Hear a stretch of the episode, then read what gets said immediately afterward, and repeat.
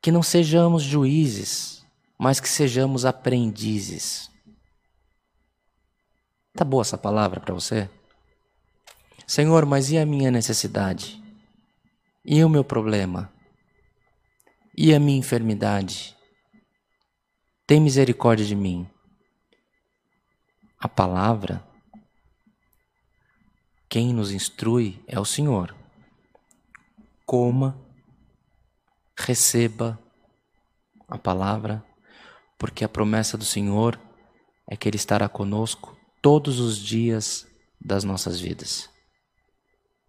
Não perca a esperança, não desista do teu Deus. O Senhor não desiste de você. Tenha fé renovada por essa palavra. Receba os conselhos.